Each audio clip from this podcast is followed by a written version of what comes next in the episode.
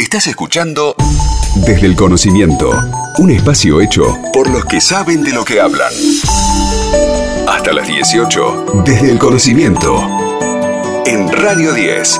Estamos haciendo desde el conocimiento programa súper especial número 100 desde su inicio aquí en Radio 10 y ahora nos vamos a meter en una nota que tiene que ver con la Universidad Nacional de Rosario que creó la primera escuela universitaria de oficios abierta a toda la comunidad desde el 2021. La misma fue presentada por el rector, el licenciado Franco Bartolacci y dependerá del área de extensión y de territorio. Para meternos en este tema estamos en comunicación con Santiago de Arma que es ingeniero agrónomo, secretario del área de extensión y territorio de la Universidad Nacional de Rosario. Santiago, ¿cómo estás? Aquí Delfina y Héctor, te saludamos. ¿Qué tal? ¿Cómo andan? Bueno, muchísimas gracias por el contacto. Gracias a vos por estar allí del otro lado y contame cómo surgió la iniciativa de armar esta escuela universitaria de oficios allí en Rosario. No, desde hace un tiempo veníamos con la, con la idea de, de poder armar algo que tenga que ver con una formación ligada al mundo del trabajo, eh, la verdad que por iniciativa de nuestro rector y impulsada también por todo el área de extensión, eh, creamos esta propuesta de cara también a pensarla como una puerta de acceso más a la, a la universidad. Y bueno, la verdad que desde que la creamos hace ya un año, eh, lo único que hemos recibido fueron grandes satisfacciones, primero que nada por la cantidad de gente que se ha sumado a la propuesta, y después por todo lo que lo que viene detrás de, esa iniciativa de que muchas personas puedan eh, capacitarse en oficios en el marco de nuestra universidad. ¿Cuáles, ¿Cuáles son eh, algunos de, los oficios que estarán disponibles para que la gente pueda aprender, por ejemplo?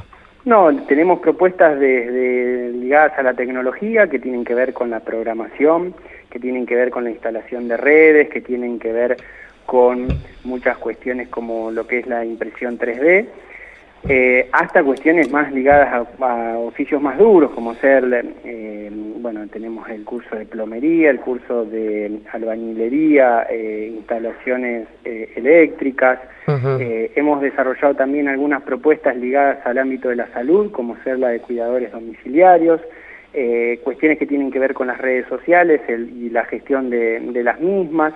Bueno, o sea, la, verdad que hemos trabajado mucho para hacer una propuesta amplia, para tratar de, bueno, justamente eh, llegar a muchos y muchas más. Ahora, digo, durante la pandemia mucha mucha gente, muchas familias inclusive eh, han empezado a, emprender distintas actividades que les permitieran contribuir con la economía familiar.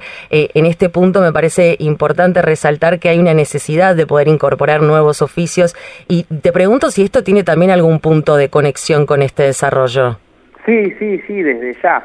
Eh, mirá, tenemos historias de, personas que han atravesado las formaciones y que nos cuentan, bueno, muchos que, lamentablemente se han quedado sin trabajo eh, producto de, la situación que vivió el país y, bueno, el mundo en el último tiempo y han encontrado en esto una, posibilidad más de poder eh, insertarse nuevamente laboralmente.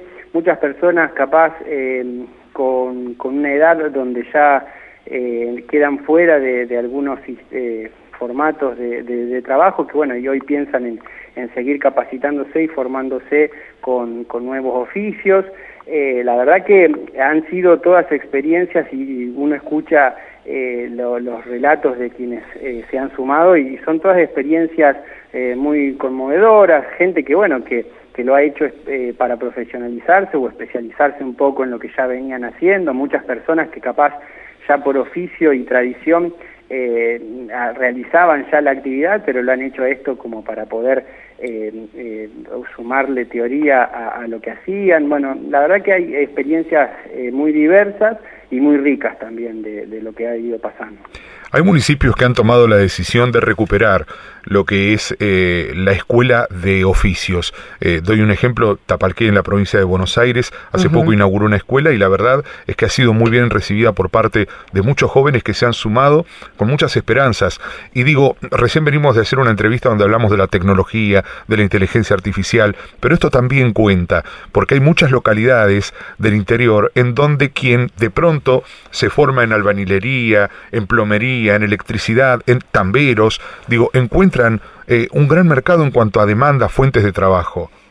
Sí, sí, como, como bien vos lo decís, o sea, hay muchas personas que hoy ven en estas propuestas, que, que, que, bueno, en nuestro caso lo venimos trabajando también con muchas comunas y municipios de la región, que encuentran en, esta, en estas propuestas de formación una posibilidad de, de, bueno, de encontrar una rápida salida laboral, de poder subsistir con alguno de estos oficios que, que, que, bueno, que, se, que aprenden y también un poco es poner a la universidad en sintonía con, con, una, con una realidad Sin dudas. Eh, de, de la región en que hoy nos toca ocupar. Yo siempre lo digo, nosotros trabajamos fuertemente con el municipio de Venado Tuerto en una propuesta que tuvo que ver con la formación de operarios de eh, la industria semillera y la verdad que eso es, es nada más y nada menos que la universidad eh, eh, poniéndose también en contexto, es decir, bueno, formar trabajadores y trabajadoras eh, acorde a la demanda eh, de las realidades locales que, existen. Y si tenés una